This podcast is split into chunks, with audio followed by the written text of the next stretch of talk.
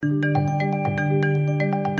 Si quieres tener lo que pocos tienen, tienes que hacer lo que pocos harían. La vida es 10% lo que te pasa y 90% de cómo te lo tomas. Sexualidad se une con espiritualidad y vamos a tener esta sexualidad sagrada. El corazón tiene esa capacidad de intuición y de saber las cosas inclusive antes de que sucedan, inclusive antes que el cerebro. Queremos que digas ajá y que nos caiga el 20. Así que platicamos con visionarios, artistas, científicos, doctores, chamanes y todo toda clase de disruptores. Porque creemos que tan solo con hacer preguntas, pero sobre todo al escuchar, podemos cambiar la forma de percibir el mundo. Ser más empáticos, abiertos y humanos. Ajá. Es un espacio en el que sacamos del closet temas de los que poco se habla. Los cuestionamos y tratamos de entender la vida. Yo soy Paulina Feltrín.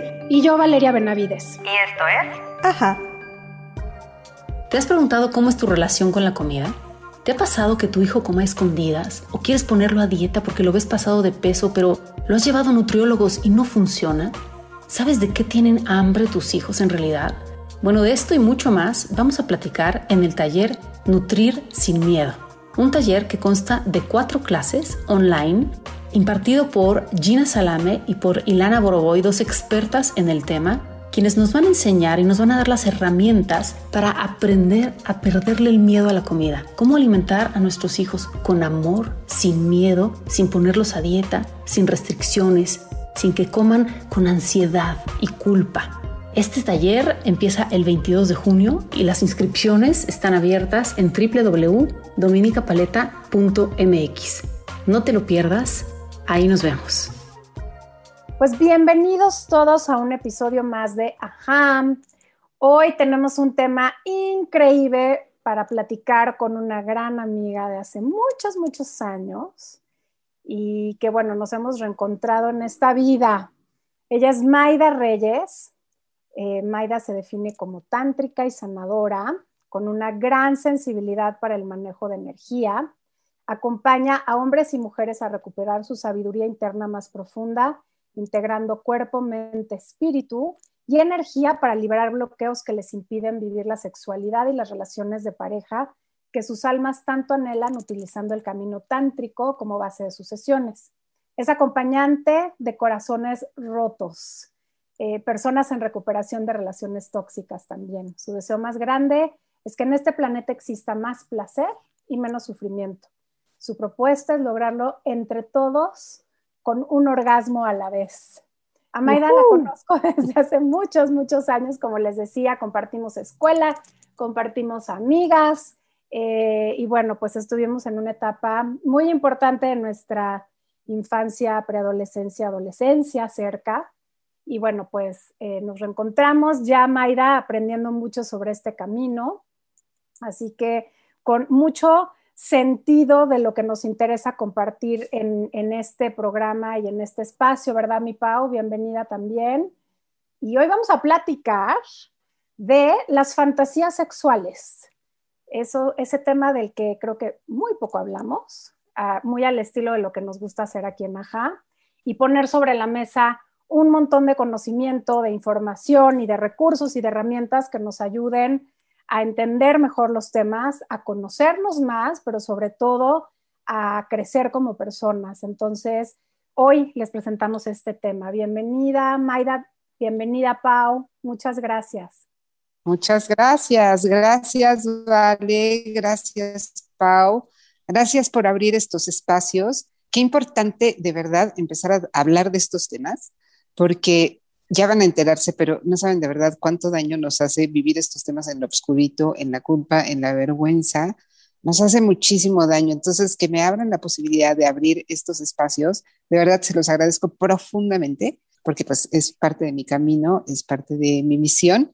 Entonces, siempre, siempre agradezco muchísimo que me inviten a hablar de estos temas que la gente normalmente no quiere hablar de ellos. Bueno, nosotras nos morimos de gana de destapar este tema porque creo que es parte también de nuestra misión de tocar esos temas que a la gente no le gusta o le cuesta un poco de conflicto. Y para entrar en materia, Maida, me encantaría que primero que nada empecemos a definir las cosas, ¿no? Entonces, ¿qué es una fantasía sexual? Una fantasía sexual es, son estas imágenes que tienes como anhelo, que es así como, a mí me gustaría desmayarme y que mi esposo me haga el amor, ¿no? O a mí me gustaría tener relaciones y que me vean 20 personas, o a mí me gustaría estar en un parque a la luz de las estrellas y tener relaciones sexuales. Son como todos estos anhelos que vamos queriendo, que se van quedando en nuestro inconsciente y que a veces lo traemos a nuestra vida sexual. Entonces, por ejemplo, puedes no tener una erección si no piensas en esa fantasía en específico o puedes no tener un orgasmo si no estás concentrada y como muy enfocada en esa fantasía en específico. Entonces, cualquier anhelo que tengas que se guarda en tu mente, puede ser de manera consciente o inconsciente, y son básicamente como cualquier otra fantasía, también eso es importante decir, ¿no? Vivimos las fantasías sexuales con mucha culpa porque, porque tienen ese apellido, ¿no? La fantasía que es sexual, y eso es lo que tendemos a hacer mucho culturalmente. Lo hacemos, por ejemplo, con las enfermedades. Si tú tienes herpes zóster, pues puedes ir a comer con tus amigas tranquilamente y no va a pasar nada de que les digas me, me pica, ¿no? Pero si tú dices que tienes herpes en los genitales y es así como zorra, ¿no? Es el mismo virus, es la misma enfermedad, distintas zonas del cuerpo, es una parte del cuerpo, una es la panza, la otra son los genitales. O con las preferencias, prefieres el azul o el rosa, prefiero el azul, eso no dice nada de ti, o el calor o el frío, prefiero el frío. Pero cuando es una preferencia sexual, entonces sí ya es un problema, ¿no? Porque prefiere a los hombres o prefiere a las mujeres y eso sí significa como muchísimo de ti. O cuando asociamos, por ejemplo, el placer y el dolor, ¿no?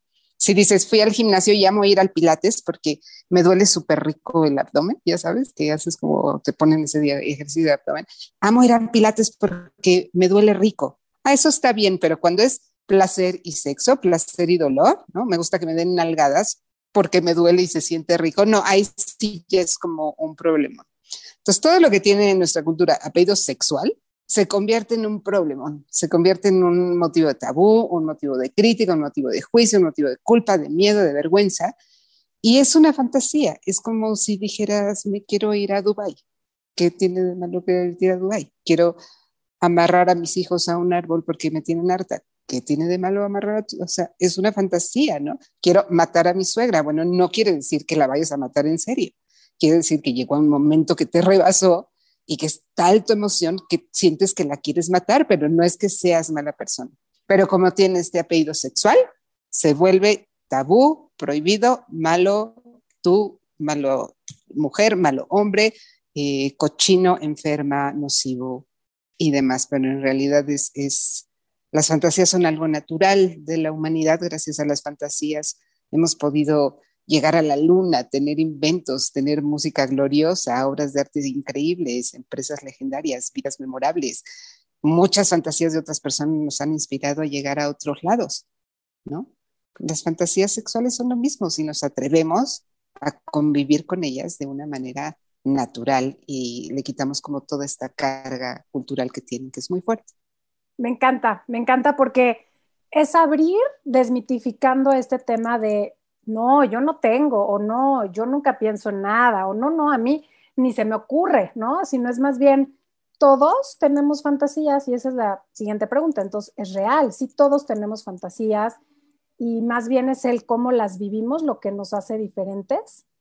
Todos tenemos fantasías, muchas personas tienen la misma fantasía que tú, yo lo veo como en las sesiones que vienen así como, no, no, mi fantasía sí es como súper enferma, ¿no? La mía es como súper rara y así, ay, no, esa me, ya me la contaron, ¿no? Es como muy raro que lleguen como con una fantasía distinta, porque como se construyen las fantasías, pues se construyen las cosas que vemos, ¿no?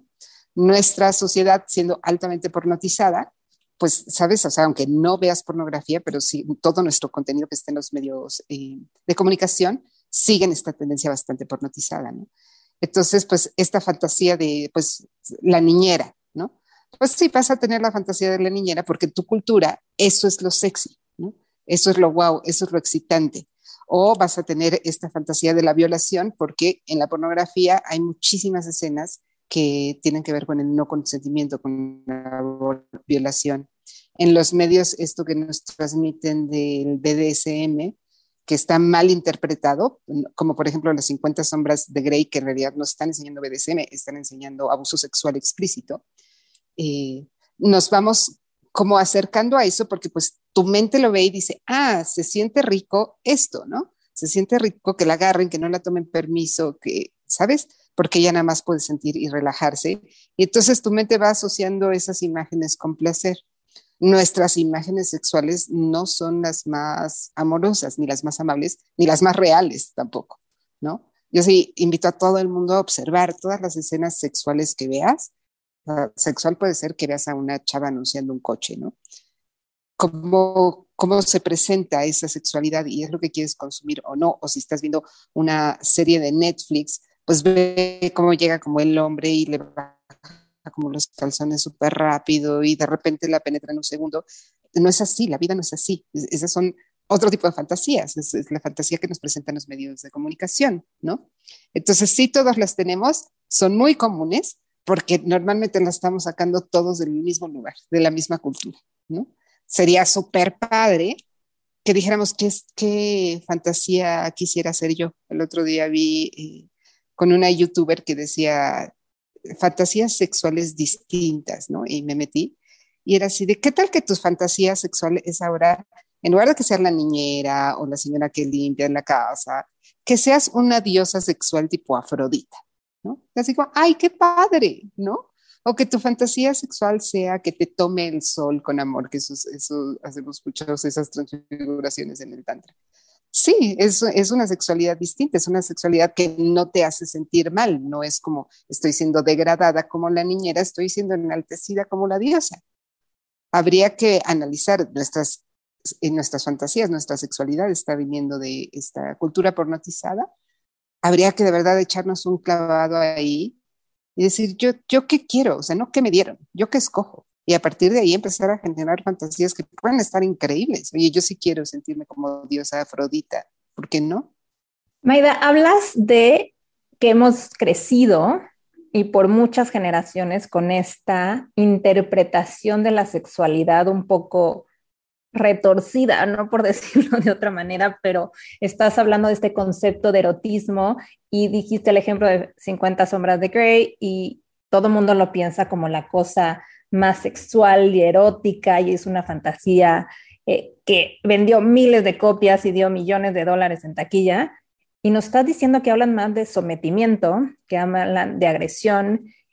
¿Y cómo es que podemos empezar a tener esto que tú llamas fantasías más orientadas hacia lo positivo, hacia el empoderamiento, hacia el vivir la sexualidad en plenitud y no bajo esta culpa, porque este sometimiento está ligado de alguna manera a la culpa, a lo prohibido, a lo que no debería de ser. ¿Cómo es que podemos empezar a verlo pues, de otra manera? Primero, atreviéndonos a sentir esa culpa ah, siento culpa y entendiendo de dónde viene esa culpa. El, camino tántrico eso es lo que tiene, ¿no? Que te dice, no, todo lo que resistes persiste. Entonces, si de entrada te empiezas como a pelear con esa culpa, lo único que va a hacer es que se va a agarrar de ti y vas a tener esto que tenemos en las fantasías, que es, por un lado, me gusta mucho, pero por otro, me genera una culpa horrenda, ¿no? Entonces, bueno, empieza por eso, empieza por sentir esa culpa y analizar de dónde viene, ¿no? O sea, ¿por qué me hace sentir tan culpable esto? Y empieza a, convivir con ello, a convivir con esa culpa, a sentirla, integrarla en tu cuerpo. Y ya que la tengas integrada, a partir de ahí, ¿hacia dónde me quiero mover? ¿Yo qué elijo sentir? Tenemos un curso que, que, que, damos de narrativa sexual y ahí les decimos, nada de lo que piensas lo pensaste tú y es cierto, no solo en el sexo, en la vida, nada de lo que piensas lo pensaste tú. Entonces, primero empieza a ver qué piensas, ¿no? me genera culpa esto, esto y esto de mi fantasía. Bueno, ¿y qué quieres que te genere si no? O sea, si no quieres que te genere culpa tu sexualidad, ¿qué sí quieres que te genere? Que además ese es un diálogo mucho más constructivo, porque en el solo no quiero sentir culpa, pues te puedes quedar ahí pasmada años. ¿Qué sí quieres que sea tu sexualidad? Quiero que sea una sexualidad amorosa. Bueno, la sexualidad amorosa no es la misma para mí que para ti, que para Valeria. ¿Para ti qué es la sexualidad amorosa? Pues para mí la sexualidad amorosa tiene que ver con comunicarme con mi pareja abiertamente, o poder expresar mis emociones. Ah, bueno, ya sabes a dónde quieres ir. ¿Qué pasos puedes ir dando de manera natural para acercarte a esa sexualidad que sí anhelas? Y por otro lado, también conectarte con el gozo que te produce esa fantasía y decir, ay, wow, se siente padre y empezar como un poquito esta indagación, ¿no? Con las fantasías de trabajo es como súper increíble porque es como arqueólogo, es como, como ir descubriendo capitas y capitas y decir qué hay debajo de esa fantasía sexual. Tú puedes decir, eh, quiero que me vean haciendo el amor en un estacionamiento, ¿no? Y entonces te quedas así como, ay, qué zorra, ¿no? O sea, qué exhibicionista, qué... Bueno, ¿qué hay detrás de eso? Es un anhelo, es un anhelo de tu alma. Honra ese anhelo y escúchalo. No quiere decir que mañana lo vayas a hacer, o tal vez sí, si tienes consentimiento tuyo y de los espectadores, hazlo, ¿no? Y si es con adultos, lo puedes hacer, no pasa nada. Pero empezar a decir qué hay debajo de eso, ¿no? Pues por lo primero sería que quiero sentirme vista. ¿Te estás sintiendo no vista con tu pareja? Ah, no, pues sí, la verdad es que sí. O me estoy sintiendo que no me ven en mi trabajo, ¿no? O que no hay como ese reconocimiento en mi trabajo. Las fantasías, no solo las sexuales, son, son grandes lugares de exploración para contactar con los anhelos más profundos de nuestra alma. Entonces, si empezamos a abordarlos así, primero les quitamos, ya sentimos la culpa, les quitamos como toda esta conectación negativa, los abrazamos como un anhelo propio y los empezamos a trabajar y encontrar como esta riqueza, que es así, ok, me quiero sentir vista por mi pareja. Y entonces ya puedes expresar un diálogo con tú o tus parejas. Oye, no me estoy sintiendo vista. Bueno, es que, que es sentirse vista, ¿no? O sea, yo te veo todos los días en la mañana, duermo contigo, me despierto, te veo, ¿no? Es lo primero que te va a contestar tu pareja. Bueno, ¿Qué significa para ti sentirte vista? Pues significa que me digas un piropo, ¿no? O significa que te des cuenta si me corté el pelo o si me pinté las uñas, que estés como más atento a, mi, a mis cambios físicos, ¿no? O para mí sentirme vista significa que me traigas chocolates de todo este tema del lenguaje del amor. Ah, bueno, entonces ya puedes compartir el anhelo con tu pareja, ¿no? Si no puedes llegar a compartir porque te da muchísimo oso, oye, quiero que hacer el amor en un parque a mediodía, sí puedes empezar con esto. Quiero sentirme vista. Cuando me traes un chocolate me siento vista. O me siento vista cuando me dices qué bonito te cortaste el pelo. Entonces, ves, no son estas cosas aterradoras así de no manches, me voy a morir. Las fantasías tienen cosas bien bonitas atrás. Si te atreves valientemente a enfrentarlas, si te atreves a no reprimirlas, si te atreves a explorarlas, si te atreves a generar un diálogo con ellas, porque son parte tuya, ¿no? Lo, más rico del camino tántrico es eso, que te ayuda a no temer ninguna de tus partes. De ahí se desprende todo el trabajo de, sombra, que nosotros conocemos como trabajo de sombra en, en Occidente, porque te invita a ver de eso que piensas que es como súper podrido y dañado, ¿qué hay de bondadoso y qué hay de en lo tuyo? ¿Y cómo lo, cómo lo hacemos realidad? Justo estás tocando un tema bien importante, que es la responsabilidad sobre mí con respecto a esas fantasías que anhelo. Y ahorita quiero pasar a, hablar un poquito de la pareja, porque, porque justo, justo empezaste a hablar de eso, que creo que es muy importante, pero hay un trabajo, el que nos acabas de explicar, que es primero como personal individual, de decir, a ver, primero, no niego que tengo estas fantasías, ¿no? O sea, esta primer, primera etapa es no las niego, las veo, las, las observo, las registro, ¿no? Y, y entonces hago este ejercicio de qué tiene, qué tiene de bondadoso, qué tiene de luz o qué tiene de, de interesante esa parte de mi fantasía para también poderla trasladar a mi día a día, porque por lo que estoy entendiendo, a veces también tenemos algunas carencias que se manifiestan a través de estas fantasías, ¿correcto? Correcto. Ok. Si yo ya hice este trabajo, que más o menos es este proceso de, de autoobservación y demás, ¿cómo lo traslado? ¿Cómo lo hablo? ¿Cómo lo verbalizo con mi pareja? ¿Cuál es el camino correcto después de haber yo entendido que puede estar relacionado a una necesidad, inclusive con mi propia pareja? Bueno, no hay, no hay caminos correctos, es una, es una gran pregunta. Tú siempre es como, ¿y luego qué hago? ¿No? Hablándolo. ¿Cómo lo vas a hablar? A mí el camino, que no sé si es el correcto, pero a mí el que me han enseñado mis maestros y mis maestras y el que yo comparto con, con mis clientes y mis sesiones, es el camino de la vulnerabilidad, que a mí me fascina y es poder llegar, en, en Tatra trabajamos mucho con el cuerpo y entonces em, es poder compartir desde este espacio vulnerable. ¿Y cómo se comparte desde ese espacio vulnerable para que el otro en serio entienda lo que te está pasando? Ayuda muchísimo transmitirle tu vulnerabilidad y lo que estás sintiendo en el cuerpo. Es muy distinto que tú llegues y le digas a alguien, hijo, te voy a decir esta fantasía, pero me muero de oso, a que tú llegues así de, te quiero contar algo, nada más de pensarlo, se me está acelerando el corazón, están sudando las manos, me está dando como muchísimo calor. No sé ni cómo empezar a decirte, tengo esta fantasía, me gustaría que me vieran haciendo el amor contigo en un parque. Me da mucha pena, mucha pena, ¿no? Y desde ahí empezamos a conectar de una manera como mucho más amorosa. A mí esta, esta técnica me encanta. Y otra manera de empezar a hacerlo, que es una práctica basada en, en el camino tántrico, que es preciosa, que es poder hablar de tus miedos, de lo que deseas y de lo que te gusta de la otra persona. Entonces lo que puedes hacer es sentarte con tu pareja sin hablar todavía de las fantasías. ¿Qué me da miedo? Pones un timer dos minutos, ¿no? A mí me da miedo esto, esto, esto, esto, esto. Puede ser, me da miedo la pandemia, me da miedo la economía, me da miedo las elecciones, me da miedo que me roben mi coche. Además, me da miedo que me dejes por otro por otra, me da miedo que ya no te interese, me da miedo que, te, que, que me juzgues porque tengo estas fantasías. Después vas a compartir lo que deseas. Yo deseo una casa en Miami, yo deseo cuatro schnauzers, yo deseo ponerme buenísima, yo deseo ser el más inteligente de la oficina, yo deseo ser vista, yo deseo ser amada, yo deseo ser deseada. Y después terminan en qué es lo que me gusta de ti. A mí me gusta de ti que haces chamacos muy bonitos, este, te queda muy bien el arroz, te ves muy linda cuando te pones esa falda. Y es empezar a abrir como primero estos canales de comunicación en donde sí nos permitimos compartir desde la vulnerabilidad porque siempre queremos compartir desde la mente, ¿no? Entonces, no sé si se han cachado ustedes, le quiero decir algo a mi pareja y ahí está, lo estás ensayando, ¿no? Así todo el día, así. Entonces le voy a decir... O sea, lo escribo, güey. Bueno, nunca había oído eso, es muy interesante, lo voy a empezar a escribir. Y entonces, no, a ver, fluye con la vida y está en tiempo real en la plática, ¿no? Que esa es la propuesta de todos los caminos espirituales, está en el momento.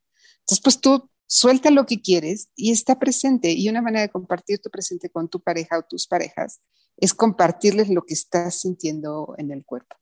Requiere de mucha valentía, requiere de, de Y cinco mezcales. Cinco mezcales también si quieres. Puedes decirle, mira, me tuve que tomar cinco mezcales de tanta pena que me da, ¿no? Pero sí es importante que tú ya tengas integrada la información. Entonces, procesalo tú antes ese es trabajo tuyo, ese no es trabajo de tu pareja, y después explora con él o con ella la posibilidad, ¿no? Oye, ¿sabes qué? Me muero de pena, me, encantaría hacer el amor en un parque. ¿Estarías abierto a esa posibilidad? Y si es un no, es un no. Y también que sepas que si es un no, no tiene nada que ver contigo. El otro puede tener tus, límites como los puedes tener tú. Entonces tampoco es como, ay, me abrí con vulnerabilidad y entonces no quiso o ella no quiso hacer mi fantasía realidad, entonces sí algo hay de malo, no hay nada malo contigo. Si no estabas involucrando menores, si estabas pidiendo consentimiento, no hay nada de malo contigo. Al otro no le late. Como si le dijeras, ¿quieres desayunar molletes? No, a mí no me gusta el queso, gracias. Ah, bueno, ya, no, no significa más. No le gustan los molletes, no le gusta que lo vean encuadrado en el parque, no pasa nada. Me gusta mucho este tema porque habla de comunicación. Y cuando hablamos de cosas tan privadas o que hemos guardado por tiempo que a veces inclusive no reconocemos como personas, cada uno como individuo, no dentro de la pareja, pensamos que al abrirlos puede crear separación en lugar de intimidad, ¿no? Y yo creo que toda comunicación lleva a la intimidad, no importa el tema del que estés hablando, porque te estás compartiendo y en un tema sexual es mucho más íntimo, mucho más vulnerable. En tu experiencia, ¿Cómo ves este tema de la intimidad y las fantasías? Pues es un tema fascinante, de verdad, porque cuando te abres a compartirlo en pareja, estás abriendo espacios de verdad bien vulnerables, ¿no? Les estás dejando ver quiénes son. De hecho, otra estrategia muy linda es hacer una noche de fantasías sin que hagas la fantasía, pero armas como tu cena toda bonita, arreglas el ambiente, lo invitas o la invitas, ¿sabes? Va a ser una noche de fantasías, los cinco mezcales que dices, o vinito tinto, lo que quieras, flores. Y entonces van a hablar de sus fantasías, ¿no? Sin juicios nos vamos a sentar a hablar de fantasías y solo vamos a poner unas reglas. No juicios, no interrumpir, no, no negar, ¿no? No que digan así de, ay, no, estás como súper mal. Por supuesto que no es cero sexy encuerarte enfrente de todos en el parque, ¿no? Nada más escuchar. Entonces, vamos a hacer rondas, yo cuento una fantasía, tú cuentas una fantasía, sin que signifique nada, ¿eh? No significa que la vamos a hacer ni que no la vamos a hacer, ni ahorita tenemos que definir si queremos hacer o no queremos hacer. Pero a nivel intimidad, lo que abre eso es espacios de verdadera confianza, ¿no? O sea, de decir, pongo esto. ¿Y cuál es el trabajo de la otra persona? Ayudarte a explorar y entonces él puede hacer esta parte. ¿Qué hay detrás de eso? Ah, pues yo creo que en estas que son como tener sexo sin estar plenamente consciente, ¿no? Que, a las mujeres nos asusta mucho porque pensamos que lo estamos atrayendo. Eh, me vino hace poco una clienta que tenía esa fantasía recurrente con su hermano y estaba muy, muy asustada y acaba de perder a su papá. Y yo le decía, bueno, es que hace todo el sentido, ¿no? ese tipo de fantasías lo que relacionan es algo de control. ¿Quieres que tu hermano tome el control? Por supuesto, tu papá se acaba de morir. Yo, yo querría lo mismo, que él tome el control de la herencia, de los problemas, de la enterrada, de, ¿no? Entonces, permitirle al otro que haga esta chamba de indagación, oye, ¿cómo, qué, ¿qué crees que hay debajo de eso? Pues que en esa fantasía estoy relajada y no me muevo. ¿Y qué hay detrás de eso? Que ya estoy tan agotada que no me quiero mover. ¿Qué hay detrás de eso? Que me la paso todos los días con los niños, lavando platos ahora en la pandemia, estoy cocinando y barriendo y trapeando, ¿no? ¿Qué hay detrás de eso? ¿Y cómo te puedo ayudar yo? Y entonces puedes llegar a que ni siquiera era que, que, querías hacer el amor tú tirada en el piso sin moverte, ¿no? Que puede ser que también. Pero que además necesitas ayuda en la casa, que eso es algo que tu alma está anhelando, ¿no? Y después puedes decir, bueno, pues terminando de limpiar la casa entre los dos, porque no, ahora sí me tumbo en el piso y me haces el amor y yo por favor que no me muevo, porque no me quiero mover. Y eso hace sentir también muy bien al otro, porque, sabes, también tenemos esto de que el otro tiene que adivinar todo en la sexualidad, ¿no? Y todos estamos preocupados por ser buenos amantes. Yo no conozco una sola persona que diga, a mí no me importa ser buen amante. No, todos estamos preocupados por ser buenos amantes. Entonces también le tienes que ir diciendo cómo, ah, a mí es yo tirada en el piso semi inconsciente, ¿no? Y el otro se queda, ah, bueno, o sea, yo la quería, ¿no? Meter a la regadera con agua fría y era justo lo que nos quería, ¿no? Nos vamos callando, callando, callando y eso no es intimidad, eso es todo lo contrario, eso es falsedad, es una cosa muy extraña, es una cosa muy represiva, es una cosa que genera un montón de resentimiento entre parejas. La mayoría de los problemas sexuales se resuelven con comunicación cuando son de pareja. Esa es la invitación a crear espacios de verdadera comunicación, no esta comunicación que viene desde la mente, esta comunicación que viene desde el cuerpo, desde la experiencia. Sí, desde el corazón, ¿no? Desde dónde, cómo te sientes. Oye, Mai, ¿qué pasa? ahorita ya hablamos de que todos tenemos estas fantasías, eh, de que detrás de ese anhelo o de esa fantasía siempre hay alguna necesidad oculta, de la importancia de la comunicación, pero ¿qué pasa cuando, o sea, ¿dónde está el límite? ¿Qué pasa cuando te das cuenta que estás súper obsesionado con algo, ¿no? Que no necesariamente estás encontrando una respuesta, que es algo que te parece totalmente fuera de lugar, no, no por el hecho, sino por, por lo que involucre o no, y, y, y por qué no puedes dejar de pensar en eso. O sea, ¿en qué punto hay un límite y realmente ya no, ya no te hace bien el estar pensando en esa fantasía o el estar deseándola. ¿En qué punto tenemos que decir ya basta o no? o tengo que hacer algún movimiento distinto a simplemente abrirme a experimentarlo. Como tú dices muy bien, cuando ya no se siente bien, es un buen termómetro para empezar a buscar ayuda, que puede ser terapeutas alternativos, pueden ser psicólogos, puede ser cualquier profesionista, sexólogos también son, son una opción. Hay un ejercicio que se propone también, así como el Tantra propone no generar esta resistencia y propone generar esta aceptación radical. También uno de sus preceptos es el no apego. Entonces te dice, a ver, no tiene nada malo tu fantasía, ¿no? No la resistamos, acéptala. Pero si estás apegado a esa fantasía, sí puede no estar padre en el sentido que te está quitando tu libertad. Entonces, si tú estás viendo que ya no puedes ser feliz sin esa fantasía. Es un buen momento para empezar a pensar en dejarla, ¿no? Lo que implica dejarla puede ser como un camino alternativo, un camino tradicional. Y entonces es este reconocimiento de, ya dependo de eso. Si ya dependo de eso, ya no está padre, no porque sea malo, sino porque te está robando libertad. Y es como muy importante en el camino tántrico recuperar tu libertad en todos aspectos. Por ejemplo, a mí me gusta ponerme minifaldas de piel de tigre todos los días. En estricto sentido no tiene nada malo que te pongas minifaldas de piel de tigre todos los días. Y a ver, entonces, el límite es cuando no te sientes bien, ¿no? Eso, vamos bien. Cuando el límite no es cuando... te sientes bien y cuando ya tienes como este apego. Si yo digo, yo me quiero vestir con minifalda de piel de tigre todos los días, no tiene nada malo vestirme con minifalda de piel de tigre todos los días. Pero si yo ya te digo que no me siento feliz saliendo sin la minifalda de tigre o que ya no voy a salir de mi casa sin traer la minifalda de tigre, pues entonces sí ya tenemos que hacer algo con respecto de la minifalda de tigre. No porque sea malo, ni porque yo esté enferma ni dañada, no, no quiero poner como esa connotación, sino porque me está quitando la libertad de salir con jeans y me está quitando la libertad de salir con leggings. Entonces, si tu fantasía te está quitando la libertad en algún sentido, si notas que no puedes tener una erección sin esa fantasía, si notas que no puedes eyacular sin esa fantasía, si notas que no puedes tener un orgasmo sin esa fantasía, es momento de empezar a buscar otros caminos adicionales a esa fantasía, no que la dejes de tener, esa sería la propuesta en, este camino, ¿no? Hay otras especialidades que tienen como otras alternativas que no conozco muy bien, yo la que conozco es esta. ¿Y por qué queremos hacer eso? Por recuperar la libertad, pero también la expansión. Si tú logras tener un orgasmo sin fantasía, pues estás generando como otra conexión neuronal en tu cerebro. Entonces es un camino más de placer. Y eso es lo que queremos, que encuentres más caminos de placer.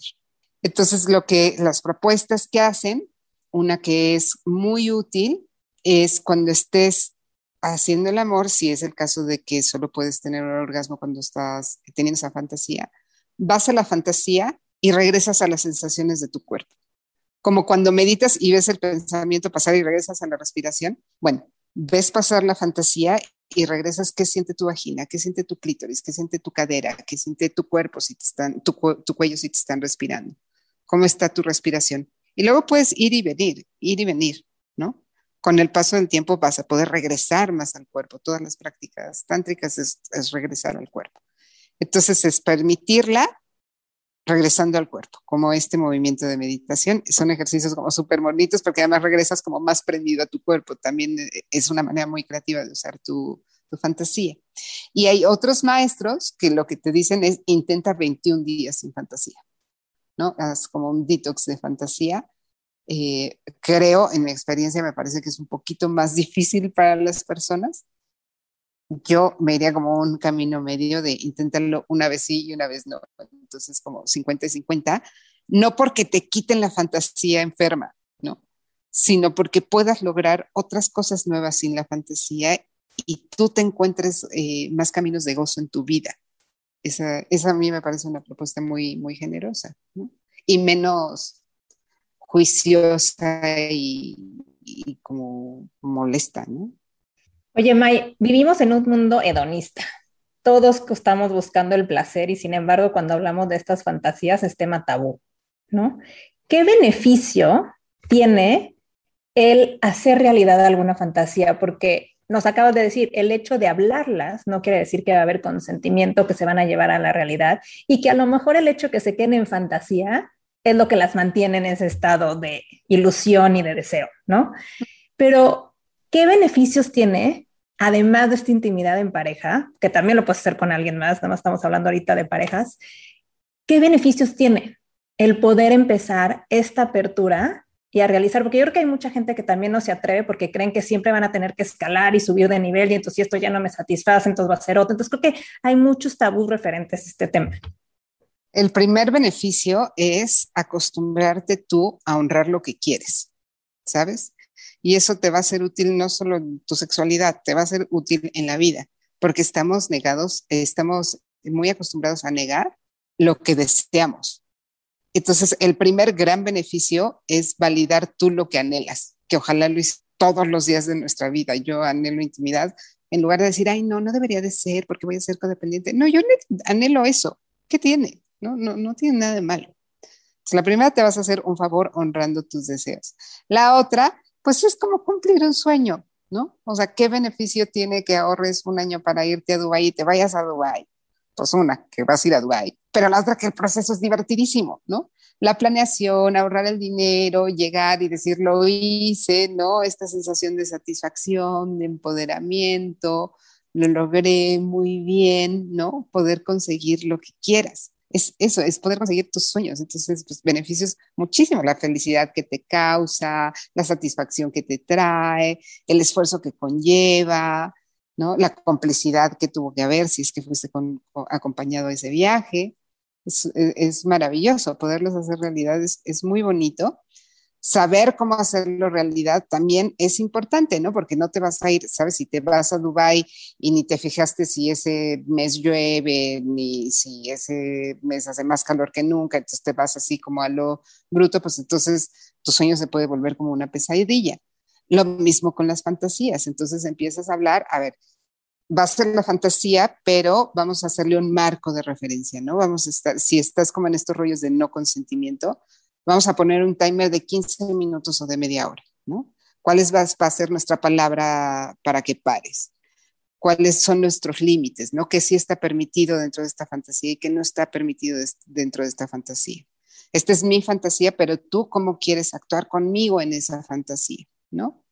Vamos a usar cuerdas, bueno, ¿cómo nos vamos a asegurar de que nos vayamos a zafar, ¿no? Vamos a hacer una práctica más tipo BDSM, bueno, esas implican un riesgo físico, Igual y si quieres ir a una clase para que te enseñen a amarrar o te enseñen a nalguear o que hay además clases en línea y, son muy divertidas, aunque no estés en camino BDSM, son cosas que deberíamos de tomar por cultura general. Y, si estás, pues por supuesto que te van a encantar más. Eh, entonces, sí, hacerlo como con mucha conciencia, con mucha responsabilidad el BDSM en específico tiene una propuesta muy interesante de cómo manejar los límites. Y eso si tu fantasía es muy extrema, sí sería como muy, muy, muy importante ponerlo en la mesa con tú o con tus parejas. ¿Qué es eso del BDSM? Es el bonding, dominación y sadomasoquismo. Yo no soy experta, pero hay una chava que se llama Cristal de Sade que la encuentran en Facebook sus cursos son, creo que los viernes en la noche, el, introductorio. Y yo salí y era así de, wow, es la cosa más bonita que hay.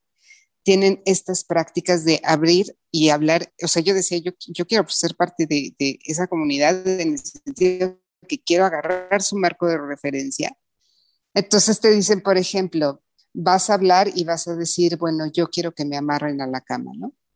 Entonces vamos a hacer un marco BDSM. Uno, hay que disminuir el riesgo, que eso lo deberíamos de hablar todos, ¿no? Vamos a hacer el amor, tú y yo nos acabamos de conocer cómo disminuimos riesgo usando condón, hablando de enfermedades de transmisión sexual, ¿no? No lo hacemos, nos lo pasamos por el arco del triunfo, ¿no?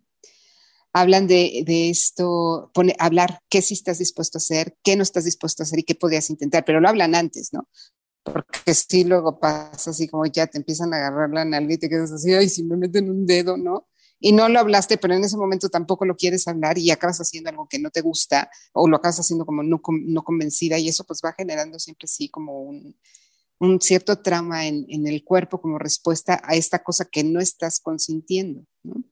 Hablan del uso de la palabra consenso en lugar de consentimiento. Bueno, además de consentimiento, el consentimiento es decir que sí, el consenso es decir, ¿qué queremos hacer los dos? Imagínate, no quisieras hacer eso. Ya no si te pegan o no te pegan, no quieres hacer eso en tu vida sexual cotidiana. Y esta práctica que a mí me raya, que es el aftercare, si se hicieron daño, que no necesariamente se tienen que hacer daño, porque también tenemos esta mala concepción, sus prácticas no necesariamente todas son sexuales y no necesariamente todas son de dolor. Pero si hubo daño, ¿no? Porque te cortaron con la cuerda, porque te pasaron una vela y te quemaron, el, el otro te tiene que cuidar y te tiene que curar y después de la experiencia tienen que hablar qué les gustó, qué no les gustó, qué quisieran repetir, qué no quieren repetir nunca. Ese marco, yo creo que así tendría que ser nuestra vida seas BDSM o no seas BDSM. Está como el mínimo indispensable para podernos relacionar sexualmente. Lo deberían de dar en, las secundarias y en las prepas, ¿no? Te digo, yo no soy experta. Cristal Porque además, o sea, espectacular, sus cursos son muy accesibles Sí, perdón que interrumpa, pero por lo general, o sea, el hombre es el que más dice así como, estuvo bueno, ¿no? Pero como mujer no eres muy proclive a expresar qué te gustó, qué no te gustó. Y siento que también es benéfico para ellos en toda relación de pareja, pues saber qué le gustó a los dos. por supuesto que es benéfico para los dos. No sé si estoy de acuerdo con los, los hombres hablan más que las mujeres, ¿no? Te diría como, no sé, mi experiencia es distinta, creo que cada pareja es distinto. Y yo sí soy la de, ¿y te gustó? ¿Y qué, qué más hacemos? No, pero... bueno, pero tú ya estás muy practicada. muy estudiada. Siempre, siempre, he sido como muy así, como, a ver, cuéntame qué te parece. Oye, May, ¿qué, ¿qué, hay? Porque has estado hablando mucho de la escuela tántrica, eh, ¿no? Y estoy segura, y hablaste al principio de tus maestros y demás, y estoy segura que hay, que, que hay mucho eh, alrededor también de estas filosofías en relación a los conceptos de las fantasías sexuales, de cómo las debemos este, considerar, aprovechar, etcétera, etcétera. ¿Qué hay? ¿Qué hay un poco a nivel filosófico sobre este tema que tú puedas compartirnos hoy? no es como que haya, bueno, yo no he leído ningún sutra que diga las fantasías sexuales literalmente, ¿no? Pero sí hablan de anhelos. Y al respecto, lo que mencionan es, no los resistas, todo es parte de la divinidad, ¿no? O sea, si se está expresando como un anhelo en tu camino, es la divinidad expresándote, expresándose a través de ti. ¿no? Y todo el mundo es así, ¿cómo una divinidad va a querer que yo le haga pipí a mi marido, no? Ese es el camino tántrico, el camino, o sea, está en el cadáver más podrido y en la cosa más gloriosa, es esta no dualidad. Entonces, te dice de entrada, es algo divino que está en tu ser, porque es la divinidad queriendo expresar su anhelo a través de tu mente, de tu cuerpo, de tu existencia. Y entonces, en ese sentido, si lo, si lo resistes, estás resistiendo la fuerza divina, estás resistiendo la divinidad. Entonces, lo que hay que hacer es recibirlo, tomarlo, sentirlo, experimentarlo, al mismo tiempo no generar apego. Entonces es ni lo resistas ni te apegues, que es esto que les acabo de, platicar, ¿no? Empieza a soltarlo. Si se está convirtiendo en algo que te roba tu libertad, empieza a soltarlo porque la libertad es importante por sí, de por sí, ¿no? Entonces lo que compartiría eh, en cuanto al tantra es no a la resistencia, sino aceptar a las cosas que son como son, como parte del camino de trabajo de sombra, y la otra, no apegarte tampoco, ¿no? O sea, no tiene de malo, nada malo, pero si te roba libertad, ya es algo que valdría la pena explorar, cómo, cómo tenerlo sin apego, ¿no? no que no lo tengas, no, ya no voy a tener, sino tenerlo como opción, no como única alternativa, no como apego. Al principio de la plática nos decías que mucha gente llega a consulta cuando te dicen, la mía es rarísima, no, no, no, no la quiero comentar. Entonces, para darle un poco de paz a toda la gente que nos escucha, ¿nos puedes decir cuáles son las más comunes? Para mujeres son mucho estas fantasías de no consentimiento, ¿no? Que se pueden parecer como una violación o que te hagan el amor como dormida, que tenga que ver con tú dejarte tomar y no hacer nada, ¿no? Estar inconsciente, a veces no me han tocado muchas, pero sí me han tocado, estoy muerta, ¿no? Y llega y se pone encima de mí y me toma. Y lo que es como este anhelo de que alguien ya, por favor, tome el control, ¿no? De sentir como este masculino que te desea tanto y te anhela tanto que no puede más, ¿no? Y por supuesto que estas se espantan muchísimo obviamente es comprensible, ¿no? Estás fantaseando en eso y se siente rico, pero también estás sabiendo que sí hay mujeres que están viviendo esas cosas y que no está rico y no está padre, ¿no? Entonces sí genera como mucha culpa y mucha vergüenza. Lo que hay detrás de eso, uno, es que la cultura te ha metido esas imágenes como placenteras por siglos, ¿no? O sea, a nivel sistémico tenemos inmersas esas, esas imágenes como placenteras. Eh, y la otra, que, estés como muy consciente que lo que hay debajo de eso es poder relajarte. Y poder ser muy deseada y poder ser muy anhelada. Entonces, ahí lo que puedes hacer es empezar a buscar otro tipo de fantasías que tengan menos violencia, que, con las que puedas tener una relación mucho más eh, gentil, ¿no? Que no te hagan sentir mal a ti, eso también sería importante. Entonces, ¿qué puede ser? Pues me imagino este, un caballero, ¿no? De la Edad Media que llega y me rescata de mi torre y entonces me toma con mucho amor, ¿no? O me imagino que voy caminando y, mi esposo me agarra y me toma sin control, ¿no? Puedes ir como modificando un poquito la, fantasía. Y en los hombres tiene mucho que ver con que haya más de una persona, ¿no? Que puedan compartir como en grupo, si son... Eh, o sea, que sean como tríos, orgías, mucho esto de ser vistos. Obviamente hay mujeres que también tienen estas fantasías y hay hombres que también tienen fantasías de no consentimiento.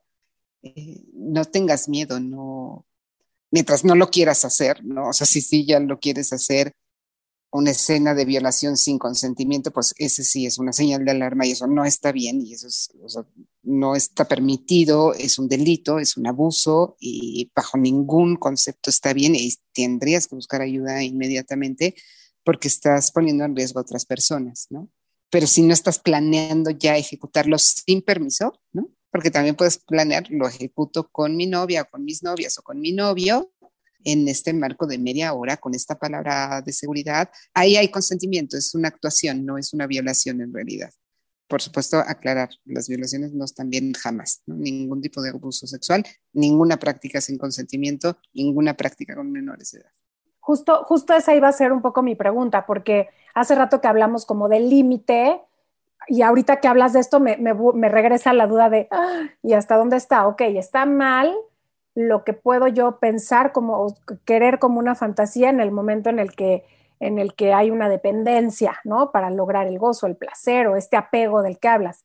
Pero evidentemente seguro hay muchas fantasías que sí salen fuera de la realidad y ahorita lo mencionaste, pero estaría increíble que nos digas, no, no, a ver, ojo, cuando están pensando en una violación no consensuada, eso no es parte de una fantasía sexual este, ¿no? O cuando están pensando, como dices, con menores, ¿qué otra cosa debe ser una señal de alarma en donde sí tenemos que decir, no, no, no, momento, esto no está bueno? Yo solo pondría sobre la mesa esas dos, ¿no? Que sea con menores o que sea con cualquier adulto que no está pudiendo dar su consentimiento de manera consciente y explícita. O sea, consentimiento no es está borracho o borracha dijo que sí, no. En pleno uso de sus facultades, dijo que sí, hablamos de esto.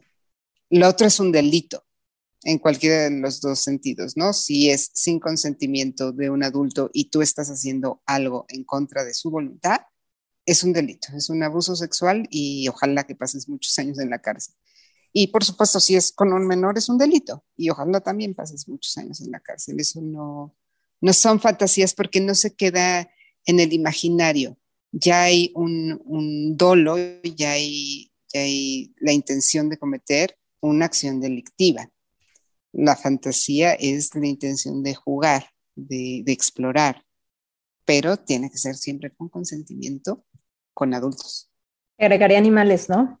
No quiero entrar en detalles. Es que los, los, animales no pueden dar consentimiento. Exacto. Entonces entra dentro de la parte de consentimiento. Ningún animal puede decir sí quiero tener una penetración. No. Nada que no pueda dar consentimiento está permitido. Ay, May, nos has hablado de cosas muy, muy, muy interesantes.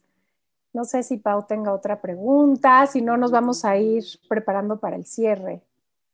No te oímos, no te oímos. Yo la verdad es que preguntas tengo millones y me encanta cómo, cómo la abordas, me encanta que hablas sobre lo natural que se debe de sentir, ¿no? Creo que es algo que es eso, natural, ¿no? Creo que lo primero, a lo mejor que diría es también que empiecen a sentirse cómodos diciendo las palabras, ¿no? O sea, yo te a hablar con tanta naturalidad de orgasmo, de penetración, de fantasía. Y creo que esto es como una invitación, ¿no? A que podamos dejar afuera los tabús y creo que también es mucho, lo hablabas al principio de la plática, todos deseamos ser buenos amantes, todos, no existe una persona que diga, ay, no, a mí me encantaría hacerlo terrible o me encanta que o me vale, ¿no? me vale. O yo soy feliz con que finja. O sea, nadie en este planeta creo que, creo que está ahí. Entonces, ¿cómo podemos también quitarnos este tabú?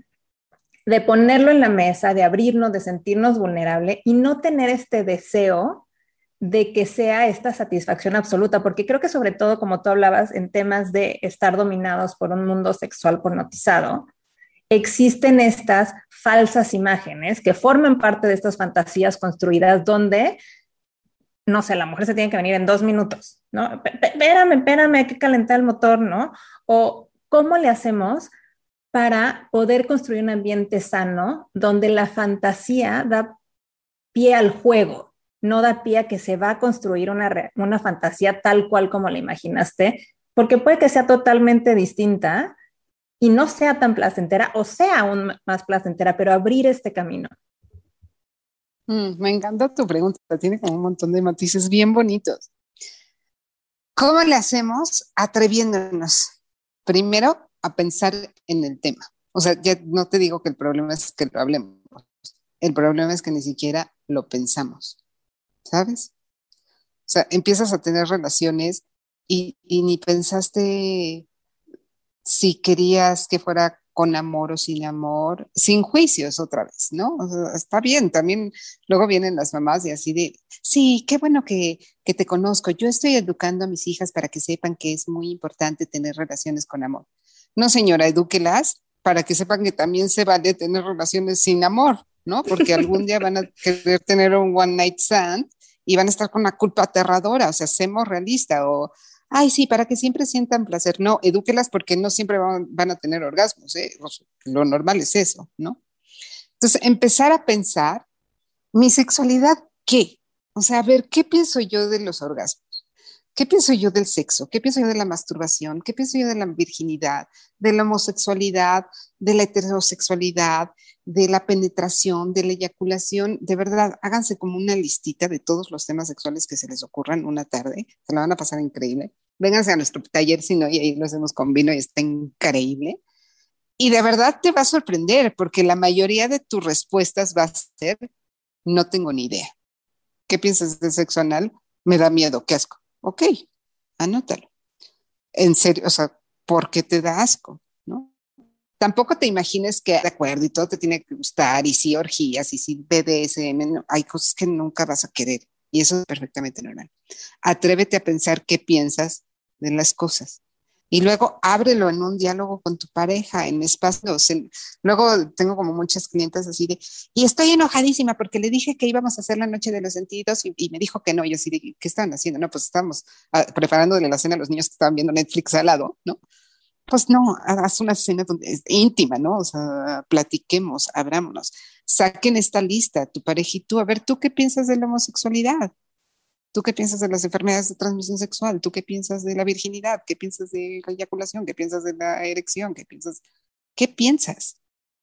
Empieza a abrir con tus círculos como más cercanos. Y la otra, atrevábamos a hablar de estas cosas, ¿no?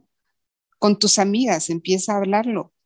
Oye, y cualquier cosa es como, como un buen pretexto para empezar a hablar, si llegan así como hijo, sabes, tengo un nuevo novio, ¿no? Ah, qué padre, este, sabes, es, muy lindo, sí, y sexualmente cómo se llevan. Y quitar el juicio y el trauma sobre la mesa, ¿no? Quitar como los dos temas que más trabajo nos cuestan abordar es el dinero y el sexo. O sea, nadie habla ni de su tarjeta de crédito ni de sus traumas sexuales. Y si lo habláramos de verdad, que nos daríamos cuenta que no estamos tan raros, ni estamos tan rotos, ni es tan distinto para ninguno de nosotros. Todos estamos viviendo una experiencia muy similar. A mí sí, ahora que trabajo con mucha gente, me parece impresionante cómo tenemos tantos puntos en común. Y si lo habláramos, nos podríamos abrazar entre nosotros, ¿no? Como esto de si una amiga corta con su novio, sabes inmediatamente qué hacer porque tú has pasado por eso. Pues igual si una amiga llegara y te dijera, no, no, no tengo ganas de tener sexo desde hace un año, todas podríamos decirle, ay, güey, no te preocupes, yo a mí también me pasó alguna vez, ¿no? Y tuve como estas alternativas, o a mí me está pasando ahorita. No somos tan raros. Atrevernos a hablarlo, hablarlo con mucho amor, con mucha compasión, primero hacia ti y luego hacia los otros. Y súper, súper importante y urgente, si tienes hijos, tienes que hacer ese trabajo ahorita porque no porque te dé pena quiere decir que no tengas la responsabilidad de hacerlo. En la escuela le van a enseñar a poner un condón en un pepino, ¿no? Y lo van a hacer mientras está atacado de la risa con sus compañeros, no va a poner atención, le van a dar cinco condones, los va a echar ahí y le van a decir que no se le ocurre embarazarse y luego vemos, Dijo, ay, qué raro que les cuesta tanto trabajo embarazarse a las chavas. Sí, llevas 18 años diciéndole que lo peor que le puede pasar es un embarazo. Y a los 18 le dices, órale, coge eh, espectacularmente como actriz porno y embarázate. No hay forma. Súper, hablemos con los chavos y nos van a sorprender porque la verdad es que para ellos es como mucho más fácil. Acostúmbrate a usar las palabras. A mí también me cuesta como mucho trabajo, ¿no? Vale, es testigo cuando empecé con mi podcast. Se le decía así de neta voy a sacar uno de eyaculación femenina, o sea, lo voy a pegar y va a estar ahí en mi Facebook, ¿no? Donde están todos mis amigos. Y era así como, ¿saben qué? Sí, hablemos de eso. Y sí, algunos me van a poner juicios y algunos me van a bloquear y algunos me van a odiar, pero la mayoría lo agradecen mucho. La mayoría agradecen que podamos hablarlo. Todos venimos de ahí, o sea, es irreal. ¿De dónde crees que naciste? O sea, ¿qué tiene de antinormal? Es como que te avergonzaras de tu origen, no hablar del sexo. De ahí veniste, surgiste en la mayoría de los casos, mientras no seas eh, inseminación artificial, que de todos modos ahí hay una eyaculación de por medio y hay un óvulo de por medio. Pero bueno, todos los que no, que somos la mayoría, nacimos de un acto sexual. Y por supuesto que no todos los actos sexuales fueron sagrados, ¿no? Yo no creo que mis papás estaban meditando cuando me concibieron, ¿no? O sea, pudieron haber venido jarras de una fiesta o pudieran haber tenido como sexo de reconciliación o hay mamás y papás que se embarazaron en sexo casual y no tienen nada de malo. De eso naciste tú. Está increíble, es un milagro. Es la cosa más bonita que te pudo haber pasado el sexo, porque si no, no estarías aquí.